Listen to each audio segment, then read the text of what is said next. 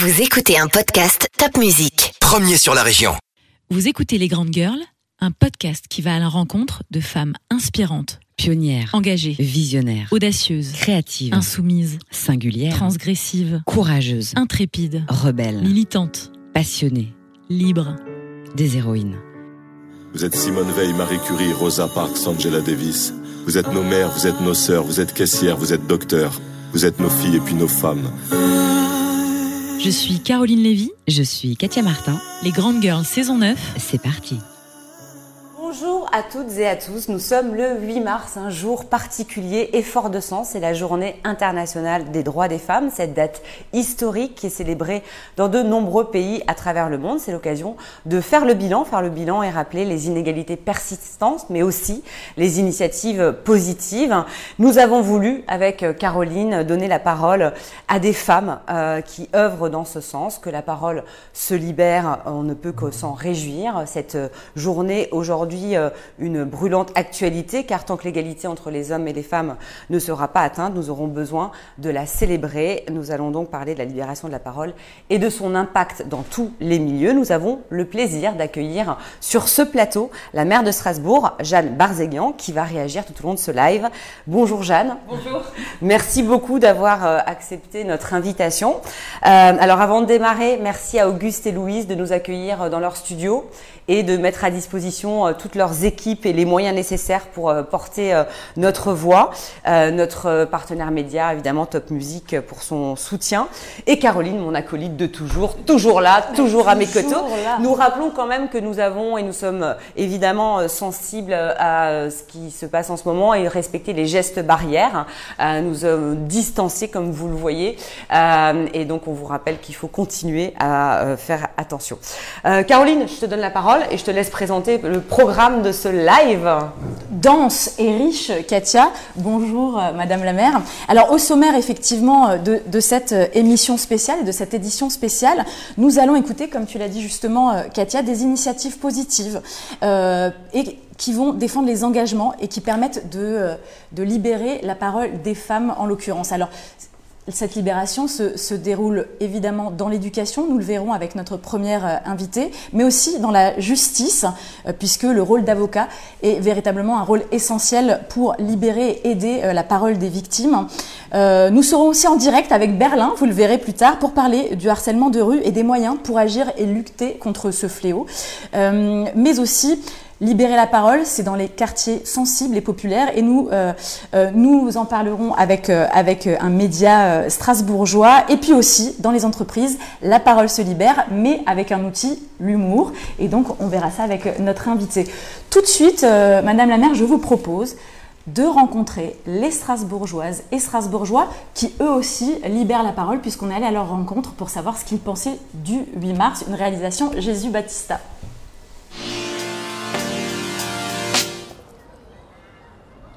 Non, je ne sais pas. Ah mon Dieu, ben oui, pardi. La journée de la femme.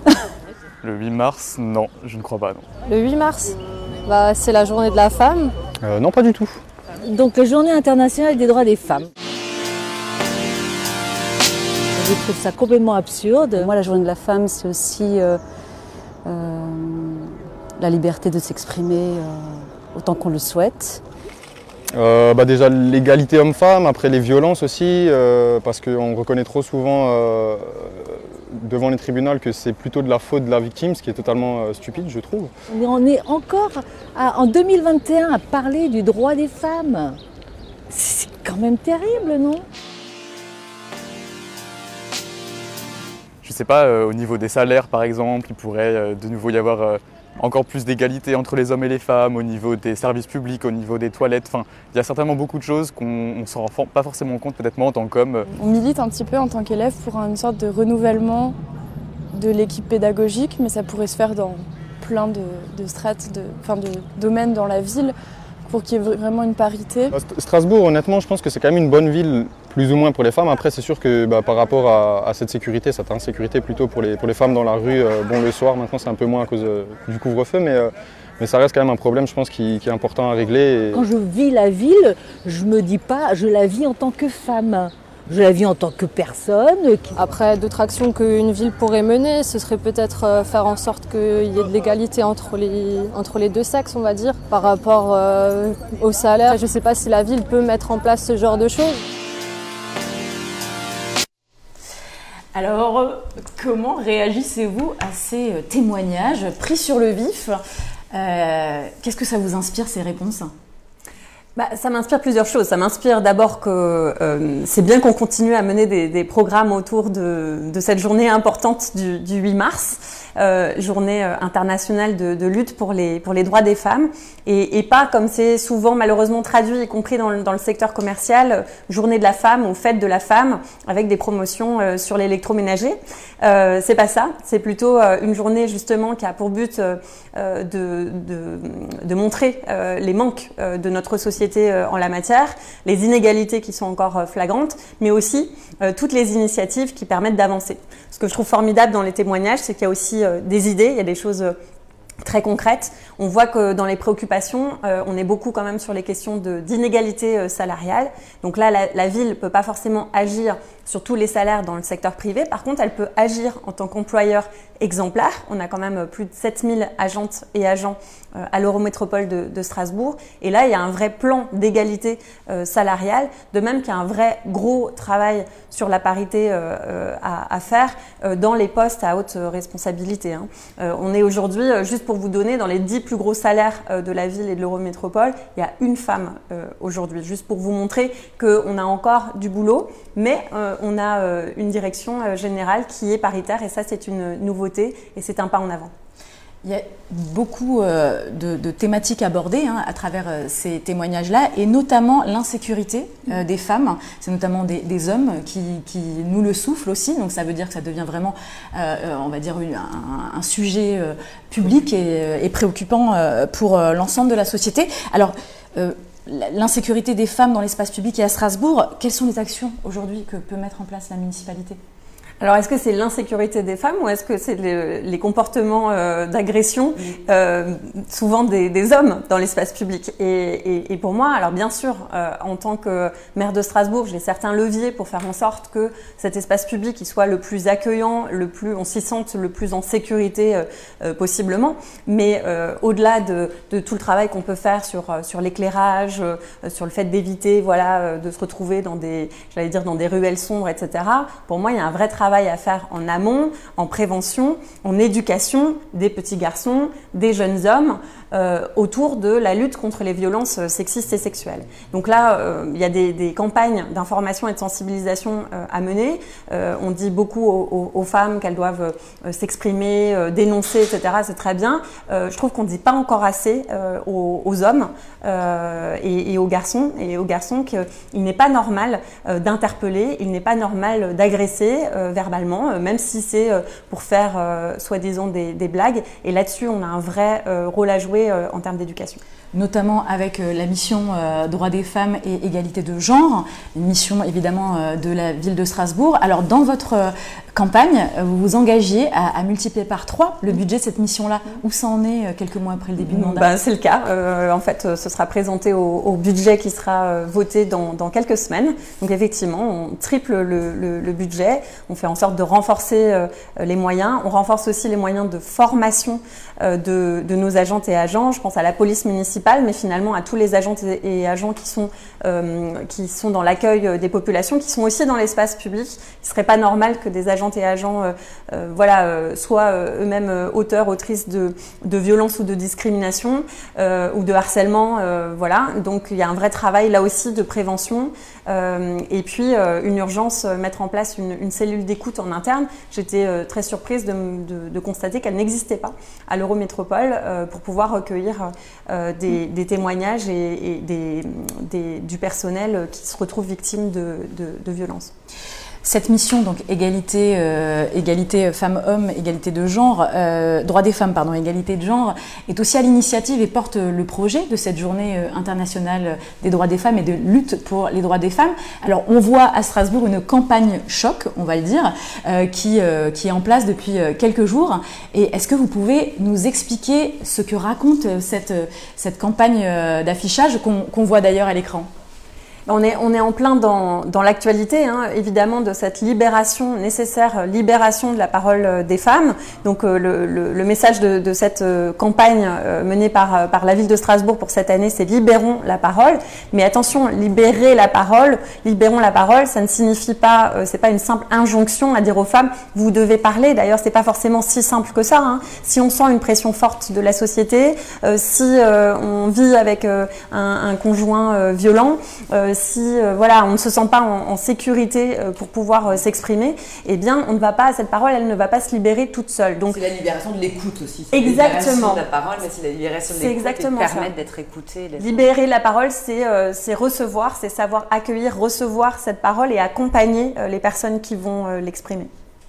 Alors, on, voit à l'écran et on voit évidemment cette, cette campagne euh, avec ces trois femmes euh, qu'on voit un peu partout dans Strasbourg. Donc libérons la parole avec une diversité au niveau des typologies de femmes évidemment. Et donc euh, je vous invite à aller sur le site de strasbourg.eu puisque la programmation de cette semaine qui a déjà démarré et qui se poursuit encore pendant quelques jours est d'une richesse et d'une densité et vraiment chapeau parce qu'au vu de la situation sanitaire qui est extrêmement compliquée, réussir à maintenir des événements, des animations, des expositions, des conférences en ligne, c'est vraiment euh, une, belle prouesse. Euh, c'est d'une densité, alors choisir juste un événement, ça serait un peu compliqué parce que euh, tout est fait dans Strasbourg les associations, pardon, les écoles et, dans, et dans les quartiers évidemment populaires de la ville, tout le monde joue le jeu et libère la parole euh, à son niveau. Et, donc, je vous invite évidemment à aller sur le site strasbourg.eu pour consulter le programme complet de, cette semaine-là. Alors, on est très fiers d'avoir, on le disait, hein, une ville dirigée par des femmes. On rappelle que, euh, au-delà euh, de votre rôle, on a une femme présidente de l'Eurométropole, on a une femme vice-présidente de l'Eurométropole qui ont été élues. Une ville dirigée par des femmes, c'est quoi? C'est-à-dire, qu'est-ce qui est finalement différent? Alors à Strasbourg, c'est pas euh, une nouveauté puisque euh, on a déjà eu euh, deux, deux, femmes mères. Strasbourg a déjà eu deux, deux femmes mères avant moi. Je suis la première femme écologiste. Ça, c'est la, la, nouveauté. Mais euh, vous avez raison de, de, dire que le fait que euh, je sois une femme maire de Strasbourg, que avec la présidente de l'Eurométropole, Pia Ims, on est même créé, et avec Daniel Lombard, maire de Schiltigheim, on a créé un trio euh, féminin, eh bien c'est assez euh, inédit. c'est aussi la première fois on a porté cela qu'il y a euh, un exécutif de l'Eurométropole paritaire. Dans le dernier mandat, il y avait sur 20 euh, vice-présidentes et vice-présidents, il y avait 5 femmes. Donc là, maintenant, on, est même, euh, on nous a même presque reproché d'être légèrement en majorité, hein, quand même. Ça a été souligné lors de, lors de l'investiture, en disant Mais vous êtes pour la parité, il y a plus de femmes, c'est une honte. Bah, écoutez, voilà, voilà ce que ça fait. Une fois, ça s'inverse. Exactement. Est-ce que, est que vous sentez qu'il y a quelque chose de différent, même dans la manière, en fait, d'aborder les, d'aborder les choses, de faire passer les messages Est-ce que, euh, du coup, quand on est là, on arrive à, activer sa sensibilité féminine aussi et cette, forme de sensibilité, de bienveillance euh, qui est propre euh, à nous Alors, sans être dans, dans l'essentialisme, le fait qu'on ait des places différentes qui nous sont données par la société dès le plus jeune âge, ça nous donne effectivement un autre rapport à la société. Le fait aussi d'être victime d'inégalités, ça, je pense, ça nous rend plus, plus attentives et vigilantes à traiter ces, ces questions et à les embrasser dans l'ensemble des politiques publiques. Donc, je crois qu'on l'avait déjà abordé. Euh, je crois que ce que ça change, c'est notre regard euh, de femmes euh, sur la manière dont sont construites les politiques publiques. On parle souvent de, l'urbanisme. Hein. Vous savez, ces, grandes tours là, voilà, c'est souvent des, concours d'hommes, j'allais dire, les urbanistes, les architectes. Comment on repense une ville à travers le regard des femmes et pour les femmes et, et leurs usages? Donc, je crois que c'est là qu'on est vraiment en train de, de, changer les choses.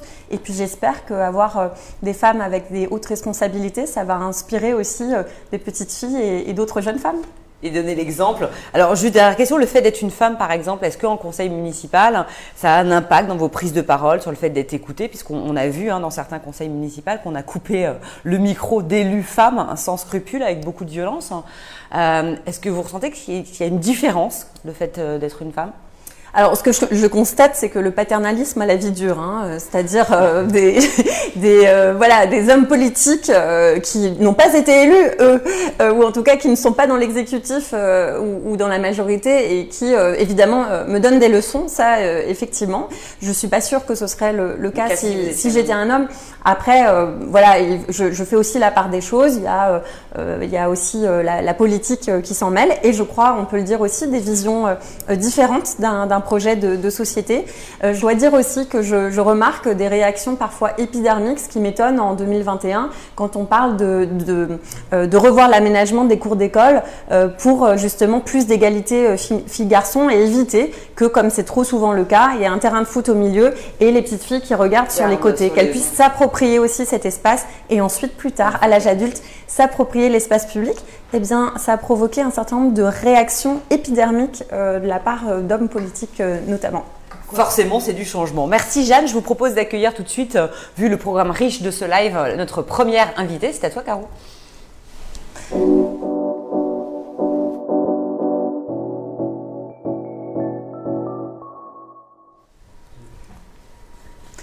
Eh bien, bonjour Lauriane, merci, Bonjour. euh, merci de nous rejoindre. Alors, on Merci commence par toi. Alors, Lauriane, tu es euh, coprésidente euh, du collectif féministe et intersectionnel de Sciences Po Strasbourg, un collectif qui est en place depuis le 2013 et qui avant euh, s'appelait Copines. Et on les a reçus dans les Grandes Girls tout au début d'ailleurs de, de leur lancement. Alors, la, mission euh, de, ce collectif, c'est de sensibiliser, euh, et d'instruire les élèves de l'établissement de Sciences Po autour des problématiques de violence, de racisme, de sexisme et de toute forme de discrimination, évidemment. Alors, euh, Pourtant, il y a un mois, je crois quasiment jour pour jour, on a vu émerger un hashtag hein, qui s'est emparé de la toile, le hashtag Sciences Sport. Alors sur les réseaux sociaux, de nombreux élèves euh, et anciens euh, de Sciences Po ont dénoncé, dénoncé des agressions sexuelles subies au sein euh, de- des prestigieux établissements Sciences Po partout en France. Et tout est parti d'une lettre ouverte euh, d'une étudiante de l'IUP de Toulouse euh, qui a, euh, qui a euh, envoyé ça et ça a fait un raz-de-marée puisque ça a été repris sur le compte Instagram et, euh, de euh, Anna, Tamazov qui, est, qui tient le compte même pour Cool Kids. Voilà, j'ai fait un petit rapide retour sur l'actu. En gros, là, on en est où un mois après et, et qu'est-ce que ça a révélé comme affaire? Alors pour nous, ça n'a pas révélé grand-chose en fait pour l'association. Nous, on est au courant de ce qui se passe depuis des années et on en parle depuis des années. On est là pour sensibiliser les élèves, mais on est là aussi pour discuter avec la, direction, euh, l'administration, les enseignants. Et, euh, et on espère justement que toute cette mobilisation fera bouger du côté des élèves et de l'administration. Nous, euh, à Sciences Po Strasbourg, on estime qu'on a quand même de la chance comparé à d'autres IEP.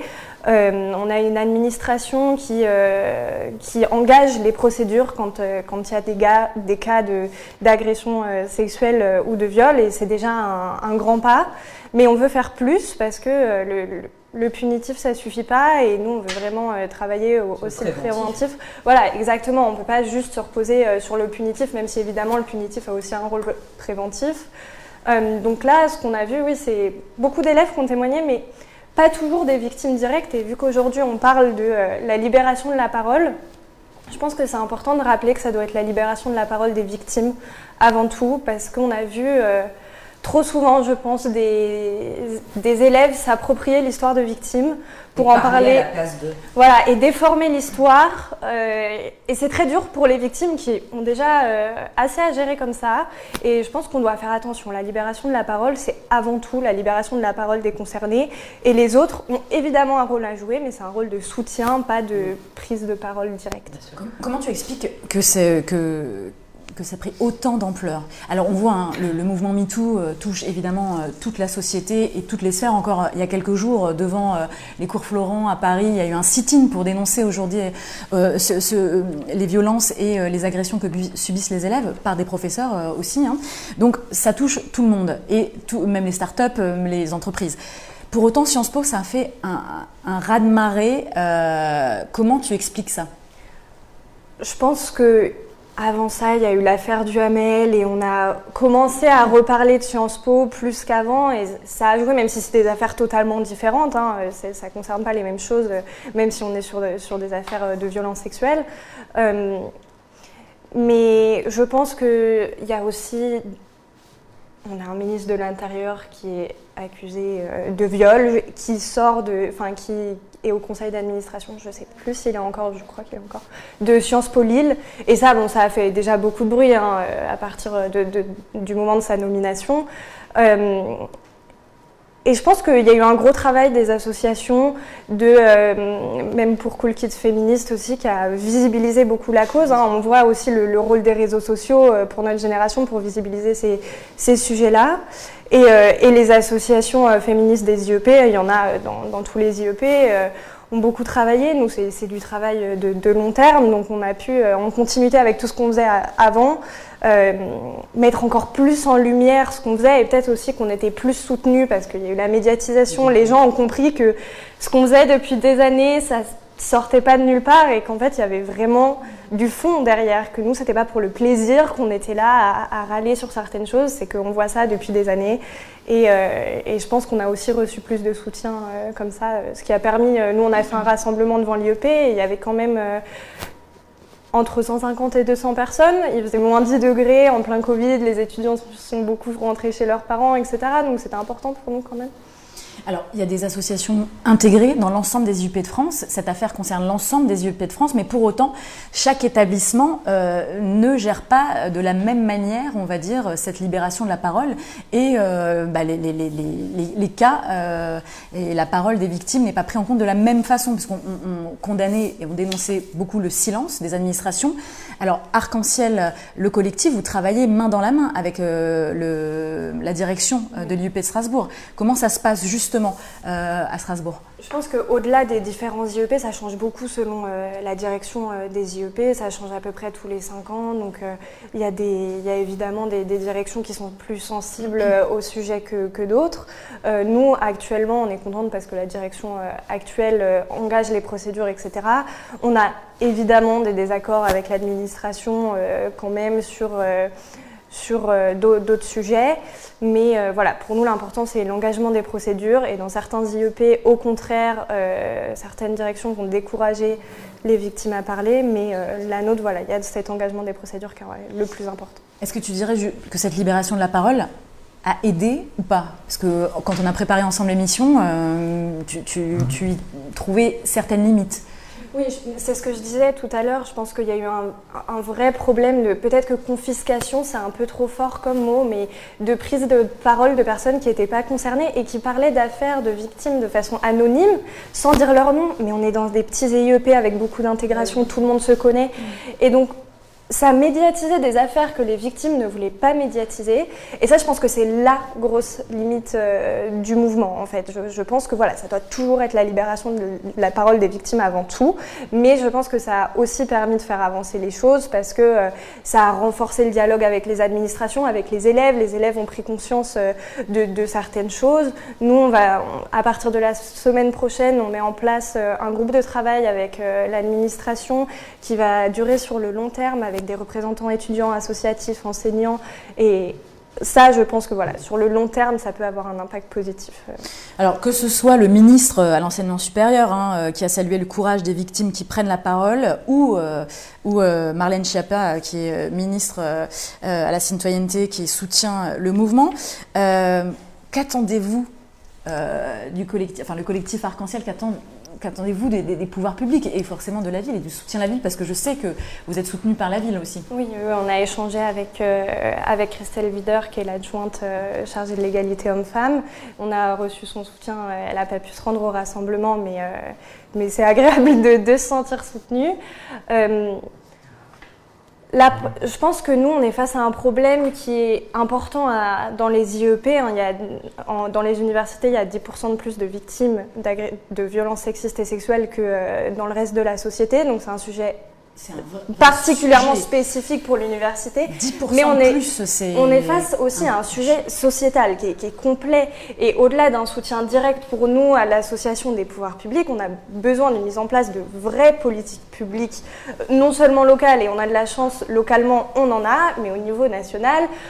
Moi, j'ai rigolé quand j'ai vu Marlène pas nous soutenir. Enfin, ça, je pense qu'en termes d'hypocrisie, on est quand même, euh, c'est on est quand même sur un bon niveau. Euh, mais, euh, mais je pense que voilà, c'est des politiques publiques globales qui mettent l'argent au bon endroit. Et l'argent, il faut augmenter, euh, il faut largement augmenter les moyens financiers, augmenter la formation. Il y a tellement de choses à, à revoir et c'est voilà, c'est international. Madame la maire, je vous vois réagir évidemment puisqu'on parle des pouvoirs publics. Mm. Bah, je, je, réagis parce que je comprends aussi euh, l'agacement ou, la frustration des, associations. Euh, quand au début de mandat, euh, la, lutte pour les droits des femmes devait être, a été décrétée grande cause nationale, je comprends que ça fasse rire jaune aujourd'hui, où finalement, en plus avec une crise sanitaire dont on a vu qu'elle avait encore renforcé les phénomènes d'inégalité de, de, et de violence. Et donc, je crois que la France, en tout cas, n'a pas pour l'instant de, de leçons à, à à donner, elle doit agir et qu'on a un gouvernement effectivement qui n'est pas à la hauteur en termes notamment de, de soutien euh, aux, aux, associations. Il y a eu toute cette, euh, cette polémique aussi autour du fait de vouloir privatiser euh, le numéro d'appel des, des, victimes de, de violences, le, le 39 19. 19, alors qu'il s'agit, il doit s'agir d'un service public absolument essentiel. Merci pour votre, pour votre témoignage. Merci infiniment, Merci Lauriane, et bravo pour l'action de, de Arc-en-Ciel. Je vous propose ben, de passer à la justice. Là, on parle de, de, la parole des victimes, on libère la parole des victimes, mais euh, qu'en est-il au niveau de la justice?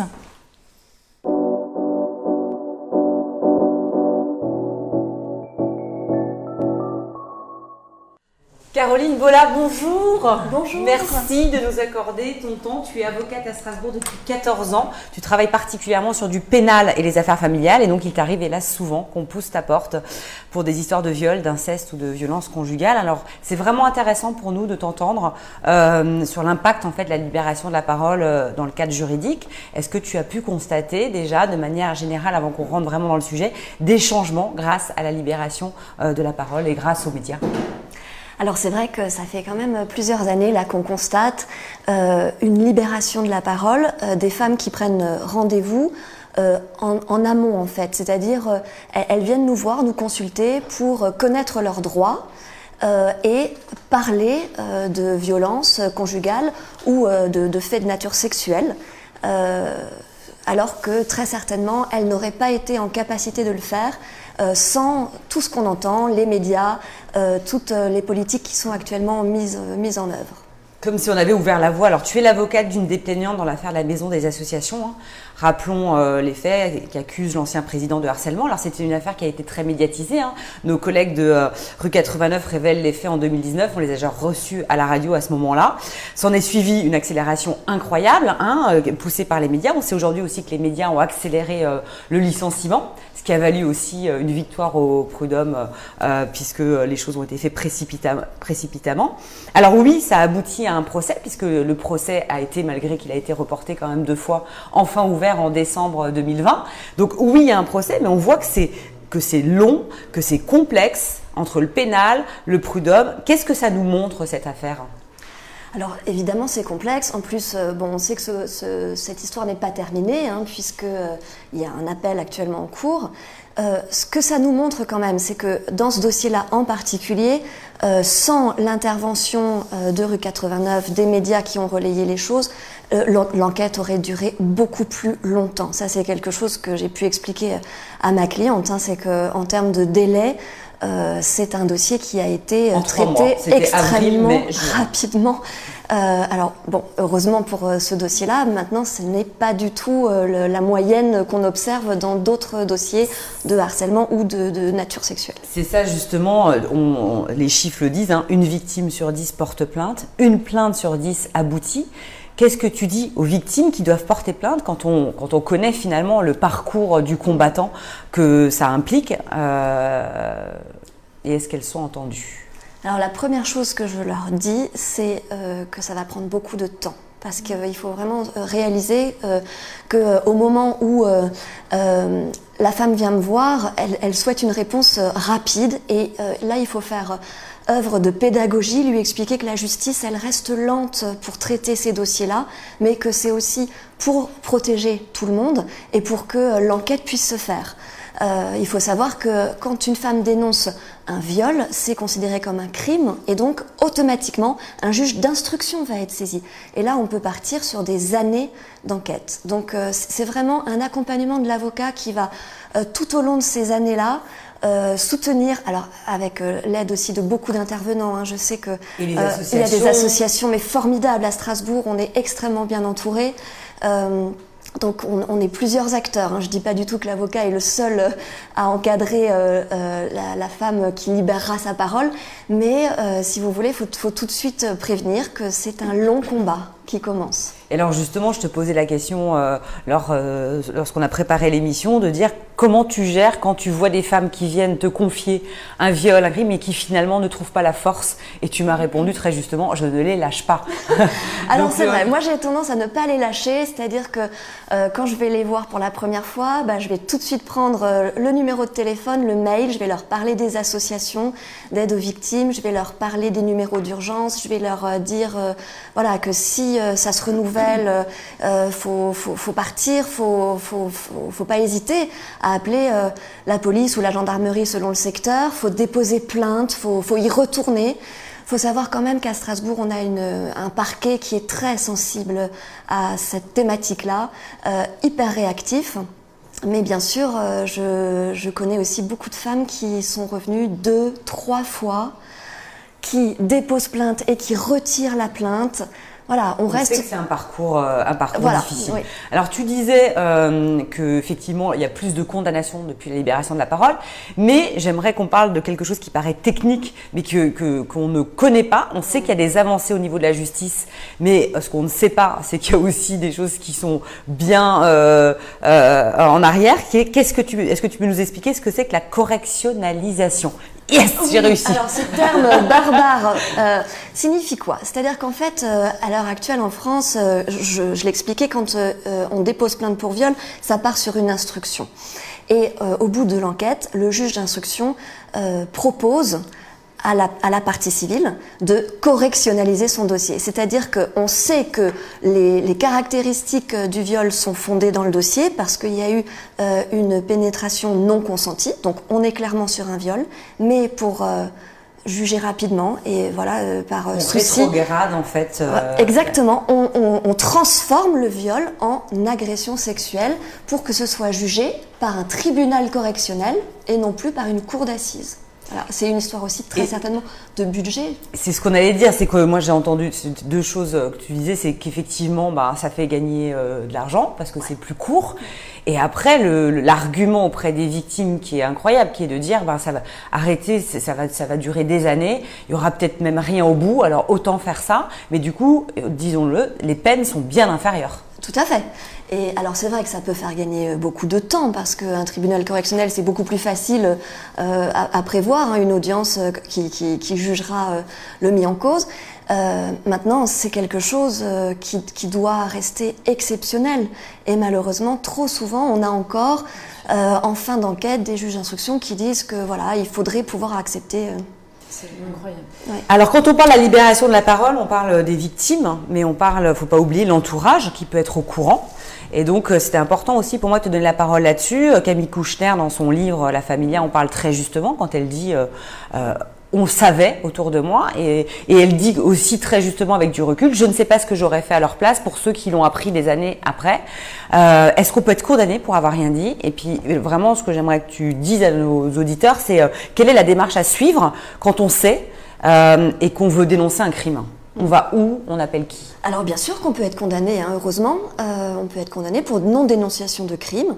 Euh, et ce qu'il faut faire, je pense que le premier réflexe à avoir, mais moi je vous parle vraiment côté droit, euh, après avoir consulté des associations et tous ces acteurs dont on a parlé, c'est écrire au procureur de la République. C'est facile, on fait un courrier, il sera déposé au tribunal ou envoyé par la poste et automatiquement un dossier sera ouvert suite à cela.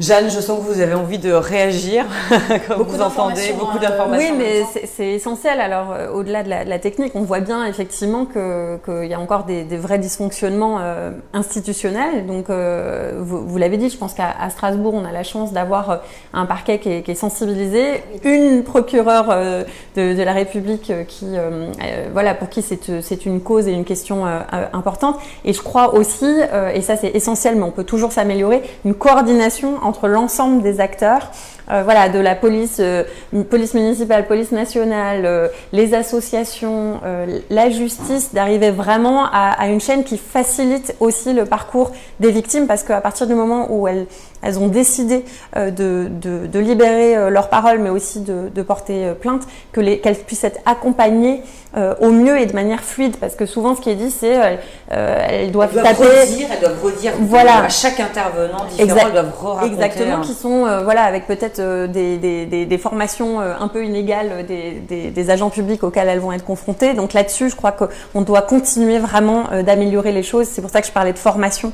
des, agents publics hein, dans toutes les strates, y compris d'ailleurs à la ville à la ville de Strasbourg.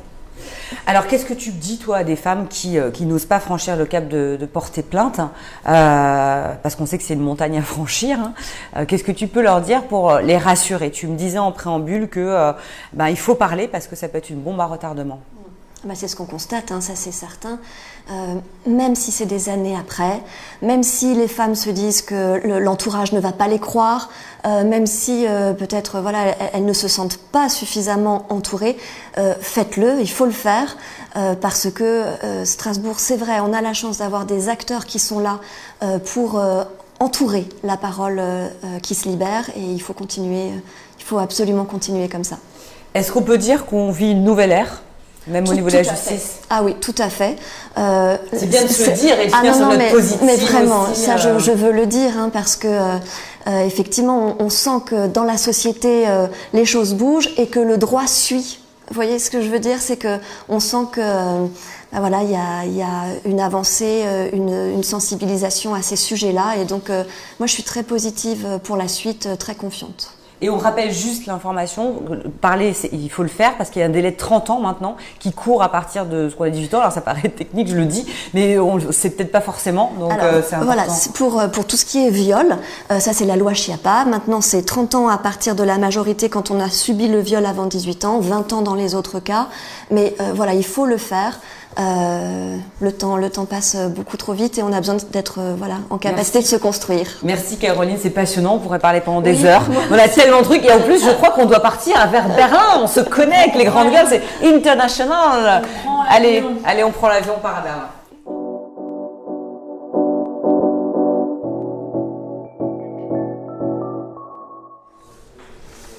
Hey, hey, hello, Berlin. Hey, guten Tag. Alors, on est avec notre, pour celles et ceux qui nous regardent et qui ne connaissent pas encore euh, Emanuela, hein, euh, euh, tu es une Strasbourgeoise convaincue et évidemment expatriée à Berlin depuis quelques années. Euh, tu es aussi une grande girl puisque tu fais partie du gang de girls. Alors, euh, il y a, euh, tu es féministe et aussi engagée. On peut te retrouver sur les réseaux sociaux à travers ton compte Insta Emanuela. Il s'est passé quelque chose l'été dernier euh, à Strasbourg, en Alsace, puisque euh, tu as euh, monté, tu as ouvert un compte Instagram qui aujourd'hui rassemble plus de 120 000 abonnés, qui s'appelle Dis bonjour sale pute. Euh, il a été lancé en juillet dernier et depuis, eh bien, les médias se sont littéralement emparés euh, de euh, ton compte Instagram et on en parlait vraiment dans la presse un peu partout. Alors c'est un compte Instagram qui dénonce bien évidemment euh, le harcèlement de rue. alors Emanuela, qu'est-ce que c'est pour toi le harcèlement de rue? Le harcèlement de rue, alors bonjour déjà, pardon. bonjour, merci de me recevoir dans cette émission. Euh, alors le harcèlement de rue, dans sa définition, c'est un ensemble d'éléments euh, répétés, tels que des sifflements, euh, être suivi dans la rue, des bruits d'animaux, des compliments qu'on n'a pas demandé, des regards déplacés. c'est ce qu'on appelle aussi juridiquement l'outrage sexiste. le harcèlement, c'est toutes ces choses qu'on vit au quotidien dans la rue, qui peuvent aussi dégénérer en agression sexuelle à partir du moment où il y a un contact avec la victime. Est-ce que tu imaginais euh, que ça prendrait autant d'ampleur hein, et, et, que tu recevrais à partir du moment où tu as ouvert ce compte en te disant tiens, est-ce que moi aussi, à travers mon influence, je vais permettre de libérer la parole euh, des victimes Est-ce que tu t'imaginais recevoir autant de témoignages de femmes qui subissent le harcèlement de rue? Je m'attendais déjà pas du tout à ce que le compte soit euh, très rapidement suivi par un grand nombre de personnes. Parce qu'à la base, je l'ai vraiment créé pour partager les messages que j'ai reçus, parce que je ne pouvais pas garder ça pour moi. Et, euh, et au final, euh, ça, ça c'est allé beaucoup plus loin que ce que je pensais. J'ai commencé à recevoir une énorme quantité de messages. Il y a des messages que j'ai toujours pas pu ouvrir euh, à l'heure actuelle parce que parce que la boîte euh, Instagram est saturée. Donc euh, j'ai été très euh, très surprise, euh, pas forcément dans le côté positif, mais très étonnée en tout cas de, de, cet énorme engouement autour de la page.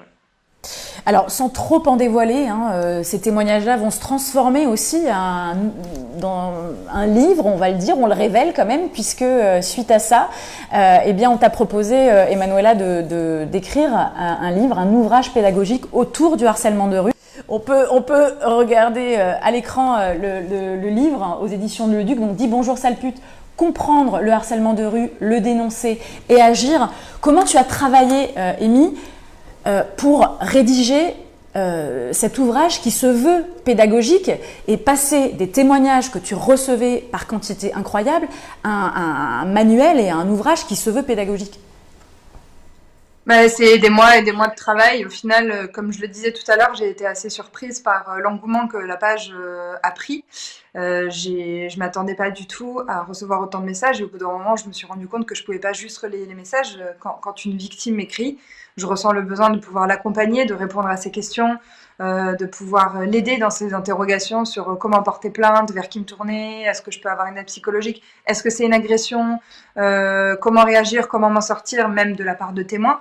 Et, euh, quand j'ai été approchée pour, euh, pour rédiger ce livre, je me suis d'autant plus euh, penchée sur euh, toutes les lois qui existent, sur tous les moyens qui existent pour pouvoir réagir, que ce soit en tant que témoin ou en tant que victime, j'ai été accompagnée par différentes personnes qui m'ont aussi aidé à, euh, écrire le livre.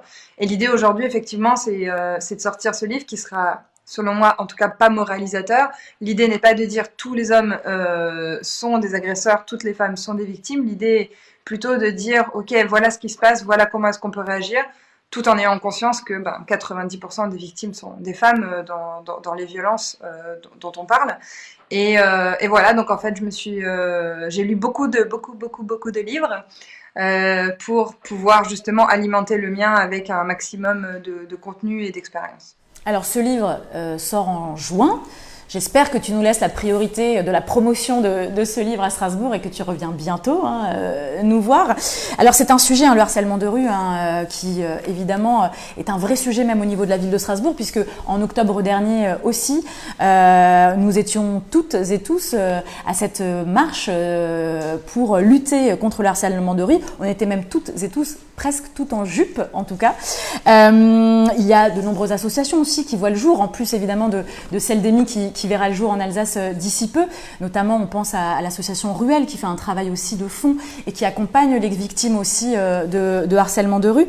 Alors on le sait, hein, je redonne des chiffres hein, qui, sont glaçants, mais euh, 8 Françaises sur 10, sur 10 pardon, se disent avoir été harcelées au moins une fois dans l'espace public. Alors aujourd'hui, Madame la maire, je vous demande quelles actions peuvent être menées par la ville de Strasbourg pour lutter encore et toujours plus contre ce fléau qu'est le harcèlement de rue?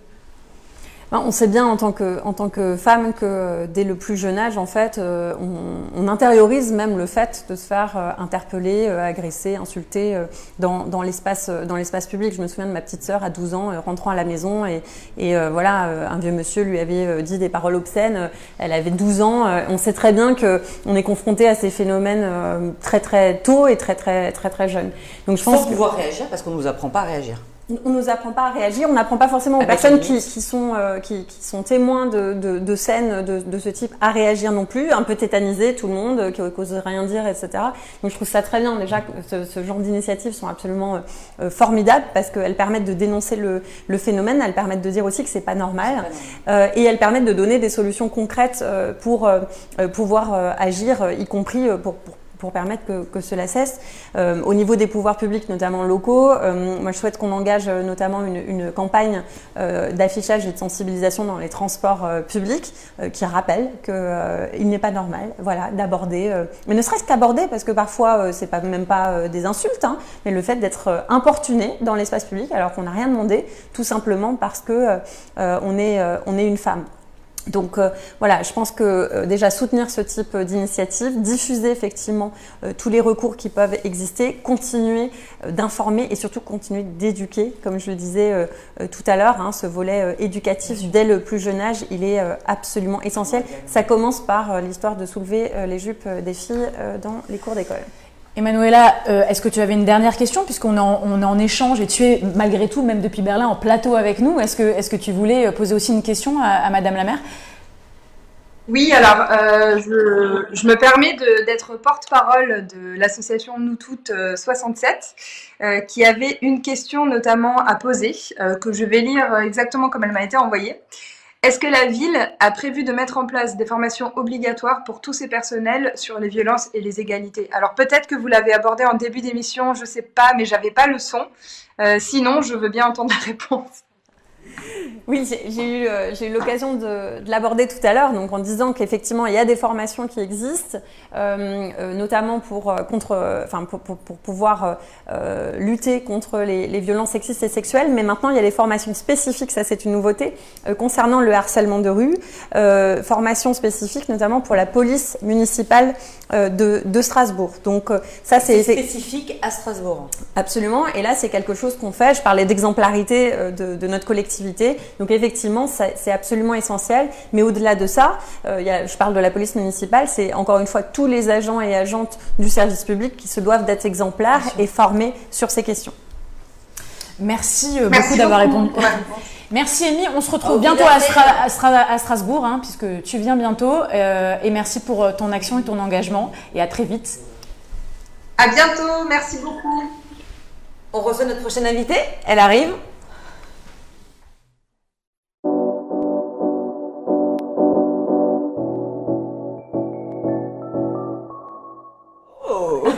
3 kilos en plus de Karen Châtaignier, une de nos fiertés alsaciennes, tu es humoriste, hein, pour ceux qui ne le savent pas, tu as commencé la scène avec l'improvisation théâtrale, déjà plus de 3000 spectacles, hein, tout de suite ça, ça renvoie. Euh, mais surtout, en fait, tu as euh, tes propres idées et tes convictions. Et euh, rappelons-nous, en 2015, c'est le déclic. L'adjointe au maire de Strasbourg t'invite à dénoncer avec humour les clichés sur la cause des femmes. Tu réalises que tu as un besoin viscéral euh, d'utiliser l'humour pour changer les mentalités, casser les codes. Et depuis, tu œuvres en entreprise sous forme de conférences. Tu défends les droits humains sans langue de bois, en faisant rire, mais surtout en faisant réfléchir. Hein, Merci d'être avec nous. On va commencer peut-être euh, avant euh, de te demander euh, tes réactions, tes combats, voir ce que ça peut donner. quoi. C'est parti. Et ordinaire, euh, ordinaire, ça veut dire habituel. C'est-à-dire qu'on le voit pas, on le sent pas, euh, comme le gaz de ville. Il a fallu rajouter une odeur sur le gaz de ville pour le détecter. Faudrait faire pareil pour le sexisme ordinaire. En réunion, ça ferait. Mais il y a une odeur là. Manu, qu'est-ce que t'as encore fait? Euh, Une blague. La cachette favorite du sexisme ordinaire, la blague. La bonne vanouse du lundi matin. hein. D'ailleurs, je pense que les personnes qui font les blagues, elles ont l'odeur. Elles ont l'odeur. À chaque fois, elles disent un truc pour dédouaner du style ça pue, mais c'est pas moi. Ça va, c'est une blague. Ou pire, ça pue, mais c'est toi. C'est bon, t'as pas d'humour. Ou pire encore, ça pue, tout le monde sait que c'est toi et personne te le dit. Ça, c'est les gens qui rient après leur blague. Hein Le vieux bulldog pétomane.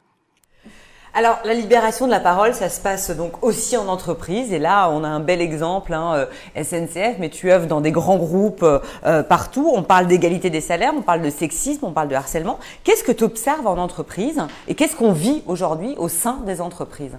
Alors, ce que j'observe en entreprise, c'est que la parole déjà se libère. C'est-à-dire qu'on n'est plus à devoir euh, se cacher euh, quand on subit, on peut le dire, pour au moins euh, avoir une chance de le régler. Donc, il y a déjà ça, ce qui est fondamental. Qu'il y a de plus en plus d'entreprises qui montrent l'exemple. Par exemple, je suis proche du réseau WEN chez Aguerre. Et c'est vraiment un groupe de gens, femmes, hommes, qui se réunissent une fois par mois pour échanger sur des thématiques de société, des thématiques des droits humains, des thématiques des employés, et se dire tiens, on pourrait inviter cette personne-là pour nous parler. Et il y a vraiment ce qu'on appelle le débat. Et moi, je pense qu'on est dans une société où si le débat reprend, on a des chances de s'en sortir.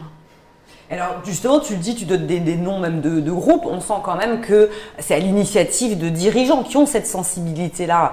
Euh, comment on fait bouger les choses, les choses en entreprise, dans des entreprises où c'est ancré, où comme tu dis, euh, la blague ou le côté très masculin est, dans la culture, mais ancré depuis des années. Et bien, j'ai une entreprise et d'autres en tête de, personnes qui, qui sont convaincues que euh, de faire une blague sexiste, ça passe. C'est juste qu'à un moment, ils vont être emportés par, le par la masse, par le nombre de gens. Je reste convaincue que le nombre fait la force et que plus il y a d'entreprises qui s'y mettent, plus les entreprises qui veulent pas s'y mettre s'y mettront de manière obligatoire. C'est comme du savon en fait. Toi, quand tu as de la mousse dans un bain, tu as un petit bout de mousse. Tu as toujours un petit bout de mousse paumé. Et au bout d'un moment, le petit bout de mousse, hop, il est attiré par le gros bout de mousse. Ça vaut pour tout et ça vaut dans tous les, les milieux euh, depuis le début de cette émission. entreprises. Mais quelles sont les réactions des hommes, mais aussi des femmes, quand tu fais des, ce type de conférence et que tu viens gratter un petit peu et que tu mets aussi en lumière ce qui se passe euh, quand on parle de la petite stagiaire qui arrive et qu'on dit ah, ma petite. euh. Oui. Eh ben moi, euh, ce qui se passe déjà, c'est qu'ils ils- ils rient. Ils n'ont pas l'habitude en entreprise entre midi et deux, après avoir mangé à la cantine ou après avoir mangé chez eux et en télé. de voir ça. Déjà, ils rient, donc ils se détendent. Et après, ils se rendent compte que moi, je donne des exemples, je donne mon exemple et j'y vais clairement, langue de bois. sans langue de bois et jusqu'au bout. Ce qui fait qu'ils se sentent légitimes de pouvoir le faire derrière. Et j'assiste à des débats parfois, mais d'une sincérité, d'une profondeur, euh, qui ça touche l'humain en fait. Parce qu'en dehors qu'on soit des hommes et des femmes, on est des êtres humains. Et là, en face de moi, j'ai plein d'êtres humains qui, se, qui considèrent, et des hommes qui commencent à considérer leur place d'homme. Parce qu'on les ramène au fait d'être des êtres humains par rapport aux femmes, et d'un coup ils disent Ah, mais en fait, un homme, c'est pas juste un gars qui doit se muscler. Elle est où ma place Et ma fille Et ma femme? Et d'un coup, j'ai l'impression que tout s'allume autour des hommes en ce moment. Genre, ah, mais il y a des choses autour de moi en tant qu'être humain, mais je suis un homme. Tu sais, j'ai une prise de conscience des hommes, il y en a plein qui ont peur. Tu sais, il y a plein d'hommes dans les entreprises, ils me disent Ah, on a peur, euh, qu'est-ce que je fais euh, si j'ai une stagiaire euh, hein je, je sais pas, c'est une bombe ou elle va exploser? Enfin, t'as l'impression que c'est, tu sais, qu'il faut le fil rouge ou le fil noir, je sais pas. Tu fais, mais c'est un être humain. On s'en fout que ce soit un homme ou une femme. Traite-la comme un être humain, en fait. Imagine, c'est, un être humain. Mais, mais tu vois bien et tu le dis parce qu'on a dit que tu faisais des conférences, mais en fait surtout tu ouvres des espaces, donc tu vas titiller avec l'humour. Donc après il y a des espèces de prises de conscience, hein, on vient, tu viens chercher quelque part. Et après ces prises de conscience, tu permets aux gens de s'exprimer pour qu'il y ait des envies d'agir et des propositions aussi de, changement en fait, de, de prendre conscience des choses et de dire ah ouais peut-être que quand je fais ça, c'est vrai, ça a cet impact-là. Euh, et donc ça fait bouger les choses. Alors euh, quand on a préparé euh, cette, cette interview, tu, on a parlé en off aussi que l'entreprise a un rôle sociétal et que l'entreprise doit prendre soin de ses collaborateurs. Ça passe aussi par les écouter, les protéger. Euh, Est-ce que tu peux me donner euh, quelques exemples et même me citer l'exemple que tu m'as donné euh, je me souviens plus? Il y en a- Tu plein. de, de- de- de- de cette femme euh, qui était Ah, battue. oui, oui, oui. Alors moi, je, je suis proche d'associations aussi qui, qui aident les femmes et les enfants à se protéger des, des conjoints et des hommes violents. Et, euh, eh ben, les femmes et les, et les- sont forcément amenées à travailler dans les entreprises aussi. Et je trouve que dans les entreprises, on peut mettre en place des connexions pour que ces femmes trouvent des solutions. C'est-à-dire que les entreprises doivent, selon moi, et peuvent être un endroit ressource pour aider des femmes qui subissent des violences. Et euh, par exemple, à Toulouse, il y a une entreprise en fait où la collègue de travail voyait très bien que, que sa collègue était une femme violentée, battue, euh, et son mari regardait les, kilométrages de sa voiture. Elle n'avait pas le droit de faire plus de 1 km de l'aller-retour euh, à la maison, maison-travail. Et un jour, sa collègue a donné les clés de sa voiture à elle. Elle lui a dit Tiens, t'as ma voiture toute la journée, t'en fais ce que tu veux. Et elle a pu prendre la voiture de sa collègue pour aller chez cette association à Toulouse qui s'appelle APIAF, qui est rattachée à la Fédération nationale Solidarité Femmes, que je salue parce que je suis l'ambassadrice et qui font un travail phénoménal notamment qui gère le 3919 euh, aussi. Et euh, elle est allée chez Apiaf, où elle a reçu une écoute, elle a été aidée et euh, elle a pu se protéger de son mari. Tout ça pour vous dire que l'entreprise, c'est de la solidarité. Et cette solidarité, elle est vraiment en train de grandir. Et plus on parle autour de l'entreprise, plus dans l'entreprise, ça peut changer. Ce que tu es en train de dire, c'est que c'est des espaces de vie, l'entreprise. C'est-à-dire c'est un espace de vie, c'est un espace où on peut grandir, où on peut changer, où on peut évaluer, euh, évoluer, être sensibilisé et puis aussi prendre soin des gens. Mais pour ça, il faut aussi euh, créer les espaces pour et puis euh, initier. C'est ce que tu fais en entreprise. Et il y a une volonté aussi de le faire des personnes dans les entreprises. Et est-ce que tu as pu voir des progrès après tes passages? Pas encore. Tu peux pas voir des progrès, tu peux juste. euh, Bah là, je suis en train de discuter avec justement une, euh, un cabinet qui met en place des, tables rondes pour euh, ouvrir encore plus loin, faire ma conférence et mettre en place des plans de discussion pour le débat. quoi. C'est que dans le débat qu'on trouvera des solutions. Si on écoute tout le monde sans préjugés, on trouvera des solutions. Jeanne, qu'est-ce que ça vous évoque? Bon, je sais que vous connaissez euh, Karen, on parle de l'humour et puis finalement, quelque part, c'est aussi euh, grâce à la mairie de Strasbourg, en tout cas, qu'il y a eu ce déclic qui t'a vraiment donné envie.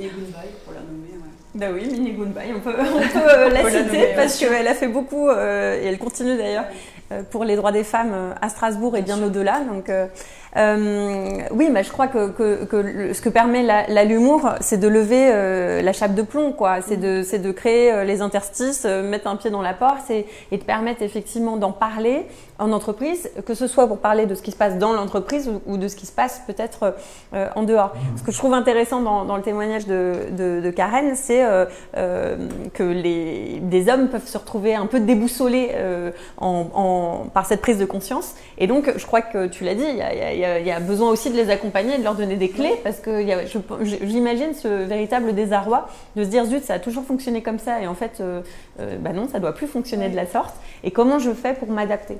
Donc, le fait de donner des clés, euh, et, et aussi de dédramatiser. Euh, juste le respect, en fait. Euh, voilà, se, se respecter, effectivement. Et arrêter de faire des blagues discriminantes et sexistes. Voilà, c'est tout. Oui, mais là, on peut, on peut plus rien dire, on peut plus rire de rien, Oui. si, mais écoute, Mais si tu peux, passe tu peux commencer par rire de toi. Et ça. puis après, il y a des espaces pour ça. C'est-à-dire euh, ça. il y a des moments où du coup, ça devient de l'intimidation et où c'est pas juste en fait. Il y, y y a une règle dans une blague, c'est quand la personne concernée rit pas, c'est que c'est pas drôle. Ou alors elle a pas d'humour. Mais dans, dans le cadre d'une blague sexiste, c'est regarde autour de toi, mais si beaucoup de femmes rient pas à tes blagues, peut-être qu'il y a une raison fondamentale à ça. Quoi. Et ça, c'est en train de changer. Ça, on Ouais. constate que ça change. Ouais, ouais. Merci beaucoup Karen, ça pourrait, on pourrait rester des heures, tu es déjà venue à notre dernière mi tu sais que tu es toujours la bienvenue. Euh, on reçoit notre, nos, nos derniers, nos, nos- nos dernières invitées. Merci Karen.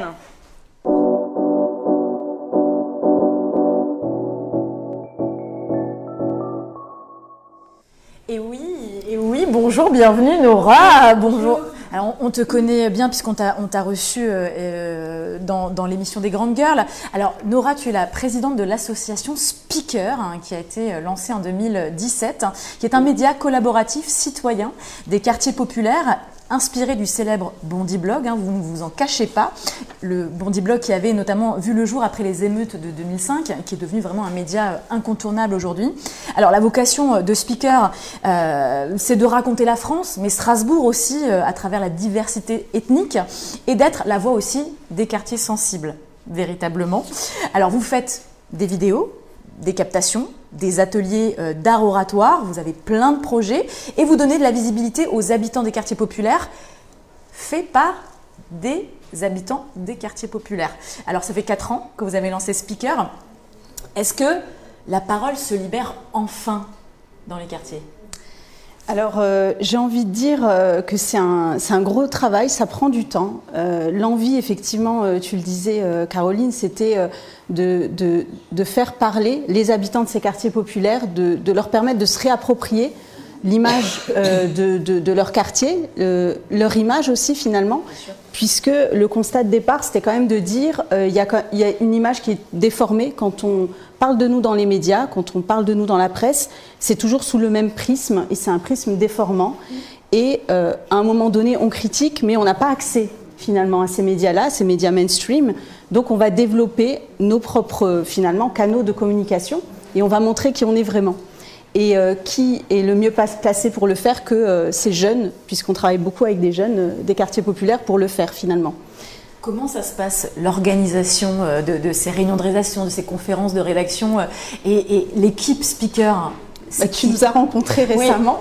Non, pas du tout.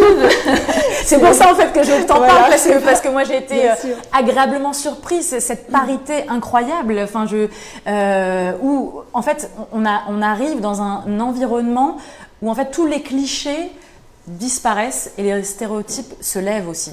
Bah, c'est vrai que souvent je dis plutôt que des discours, venez nous voir. Venez, venez voir ce qui se passe en fait sur le terrain. Alors ça fait très euh, démagogique finalement de dire ça, mais je me rends compte que euh, une simple visite, euh, on organise très souvent, on se rejoint beaucoup autour de la nourriture, il faut le dire, même si c'est un petit peu plus compliqué en ce moment. Mais je dis, bah venez, on a nos brunchs du dimanche matin. C'est voilà, c'est venez voir comment se passe une conf de rédac, même si voilà, ça fait c'est un terme un petit peu galvaudé, mais venez voir comment on échange entre nous et venez voir comment c'est libre en fait. Et parce que c'est on a créé cet environnement de confiance où la parole finalement de toutes et de chacun peut être exprimée sans qu'il y ait derrière un jugement ou sans qu'il y ait derrière attention ça ça se dit pas. Ça, il faut pas le dire comme ça. Si à un moment donné, il n'y a pas cet espace de liberté, on peut pas déconstruire, y compris chez nous, un certain nombre de préjugés qu'on peut aussi avoir quand on est issu des quartiers populaires. Alors vous êtes situé, parce que euh, tu dis euh, venez nous voir, donc vous êtes situé à la Méno, hein, vous avez un, très bel espace euh, de travail, euh, un très beau studio ou euh, rue Schulmeister. Est-ce que tu peux nous parler de, de ce média qui a vu le jour il y a quelques mois et qui est plutôt orienté euh, femme, voire complètement orienté femme Alors on a un parti pris, nous, dès le départ, on a été très vigilants sur cette question de la, de la parité, de faire en sorte que finalement cet endroit, euh, euh, qu'il n'y ait pas un public qui en chasse un autre. Enfin, c'est des thématiques qu'on connaît assez bien. Euh, et donc le fait que moi j'avais pas spécialement envie d'être à la tête de la structure, c'est pas voilà, j'ai une vie assez pleine comme beaucoup de gens, mais la mienne particulièrement, j'ai envie de dire en ce moment. Mais on m'a dit c'est important que tu prennes aussi la tête parce que à un moment donné ça renvoie, ça donne une image aussi. Et, c'est vrai que ça, ça peut, comme, comme tu le disais Jeanne tout à l'heure, le fait de voir que ben, y a des femmes qui sont à la tête de structures euh, associatives ou de collectivités ou autres, ben, ça, ça envoie un message sans qu'on ait besoin finalement de- d'en parler. inspire. Ça inspire. Et on a eu quelques jeunes filles qui nous ont rejoints un peu plus récemment, qui nous ont dit. Bah en fait, c'est cool vos sujets. Bon, il y a beaucoup de, de- de- on va dire, de choses qui tournent autour des cultures urbaines, de l'entrepreneuriat dans les quartiers. On a envie de parler un peu plus de, des femmes dans les quartiers et puis de tendre un peu plus le micro. Et là, on s'est dit, ben, c'est super. Et puis, euh, de toute façon, il y a Rania qui va me succéder, qui va en parler sûr, beaucoup mieux que moi. évidemment, mais ça permettait Mais de voilà, faire le lien. C'est un peu l'idée de départ, en fait. Alors les projets rapidement, les projets de speaker, euh, bien sûr on parlera avec Rania dans quelques secondes euh, et de, du média Elle by Speaker, Oui, oui. mais les projets là rapidement, de- il y en a plein, il y en a tellement en fait. Il y en a tellement, il y a, il y a- voilà, il y a de la fiction. D'ailleurs, euh, on a reçu un réalisateur parisien qui est venu aider des jeunes sur un court métrage. Et j'ai jamais vu autant de filles. et il travaille beaucoup en banlieue parisienne, etc. Donc il me dit, euh, je lui dis, ouais, mais il y a un truc à Strasbourg en fait. Faudrait que du coup, il me dit, ouais, je crois que je vais venir m'installer ici. Donc il y a ces projets un peu autour de la fiction. Il y a toujours une émission qu'on organise euh, qui s'appelle le 6-7, le 6-7, qui devrait sortir prochainement avec différents sujets. Il y a euh, de l'art oratoire. On prépare un procès fictif d'Homer Simpson sur les questions d'environnement. Et on a aussi cet été un, grand programme de projection d'été euh, ciné en plein air dans les quartiers populaires, dans quatre QPV strasbourgeois. Eh ben, est-ce que- est-ce qu'on ne regarderait pas une des vidéos qui a été lancée euh, par euh, la- Elle, C'est by ça. Speaker, et puis juste après, alors on te remercie Nora, Merci à vous. on rejoint euh, Rania qui sera là en plateau et qui nous en parlera, on regarde leur Super. première vidéo. À l'école, quand ils nous demandaient votre vœu, c'était footballeuse professionnelle. Ils rigolaient les profs. Avec- au quartier, jouer avec des garçons. Après, je me suis lancée dans un club. J'ai fait deux ans euh, à la SPTT avec les garçons en U13. Et après, je suis partie pour le foot féminin. Sept ans. C'est difficile. J'étais vraiment la seule. C'est que des garçons, une fille. Ils attendent peut-être beaucoup plus. Ils nous comparent directement avec un garçon alors que pas tout de suite. Il faut nous laisser le temps de s'adapter. Que moi, techniquement et physiquement, j'avais les capacités. Mais j'étais souvent sur le banc. Donc du coup, ça m'a mis un coup. Au moral, j'ai arrêté pendant un an. Quand un gars devait me couvrir, non, non, je la prends pas, c'est une meuf, euh, t'es fou, quoi. Et dès que je mettais un petit point à un gars, tout le monde le chambrait. C'était c'était quand même euh, dur à vivre.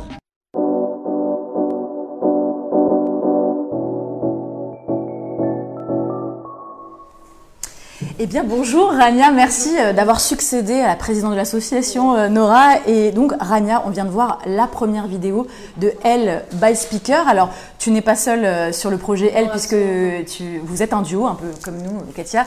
Euh, tu, Rania, tu es à côté, accompagnée de Kenza sur ce projet-là. Alors tu es membre de Speaker depuis, depuis quelques années et tu as lancé donc avec, avec Kenza bah, ce média féminin, féministe. Est-ce qu'il y avait une urgence à un moment donné de laisser la parole des femmes s'exprimer dans les quartiers? Alors comme tu l'as dit Caroline, moi ça faisait un moment que j'étais engagée euh, associativement. Et euh, c'est vrai que quand j'ai rencontré Kenza, on en a discuté et euh, elle me parlait en fait du fait que lorsqu'elle était venue, il n'y avait pas beaucoup de filles. Et c'est vrai que moi j'étais là depuis longtemps, enfin il y a souvent des bénévoles filles, mais moi j'étais la vice-présidente, Nora m'a fait confiance, etc. Donc je trouvais ça assez honorable. Et euh, du coup ce qu'on a fait c'est que on a brainstormé et on s'est dit qu'on allait lancer en fait un média au sein de Speaker, féminin féministe, et qui mettrait en fait en lumière euh, les femmes euh, de nos quartiers populaires. Et pour moi, ça a fait tilt parce qu'en fait, j'ai grandi dans un quartier depuis 20 ans et je me suis dit que c'est vrai en fait. On met rarement en lumière ces femmes qui sont actrices en fait de ce quartier. Et voilà, ça, ça a été une urgence, on peut dire ça comme ça. Donner de la visibilité Donner de la aux personnes invisibilisées, C'est un peu euh, le principe de, de ces vidéos-là. On voit avec Angélique, hein, elle parle vrai, elle parle sans tabou, euh, et puis euh, voilà, elle libère la parole. Euh, elle est sur un terrain de foot et, et c'est une femme et elle en parle librement. Comment vous êtes accueillis par ces femmes-là? Est-ce que tu as l'impression qu'elles sont, elles, elles sont en attente justement de cette libéra- libération-là, celle que vous rencontrez? Je dirais qu'elles sont en attente, mais elles sont surtout contentes en fait qu'on leur mette la lumière. Et euh, elles se sentent honorées, euh, enfin elles rentrent dans leur vie intime et elles se livrent totalement. Et elles oublient en fait qu'il y a une caméra, qu'on est là derrière, qu'on leur pose des questions et c'est en fait une vraie introspection. Et moi je fais pas mal de photographie argentique et euh, du coup pour moi, lorsque je sortais dans mon quartier, je prenais mon appareil photo et puis tout simplement je prenais en photo les femmes qui, animaient mon quartier, que ce soit des mamans, la diversité, des fois c'est des femmes turques qui faisaient une cueillette juste en face de ma chambre ou tout simplement des joueuses de foot. Et euh, ces photos, on les retrouve où? On les retrouve sur notre Instagram qui s'appelle l.speaker. Et euh, voilà.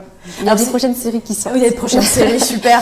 Là, on a vu la première vidéo qui déjà donne très envie de voir euh, les, les- les autres témoignages. Alors, c'est quoi les projets euh, bientôt euh, de- du média euh, Elle Alors avec la direction de territoire euh, de Strasbourg, on a justement, euh, on va faire des capsules temporelles qui en fait, euh, donc pour euh, la journée du 8 mars, pour libérer la parole, en fait on a accueilli plusieurs euh, associations comme Thémis, euh, Ruel, euh, Mon Petit Nid. Et voilà, on a fait la captation vidéo et c'était super intéressant.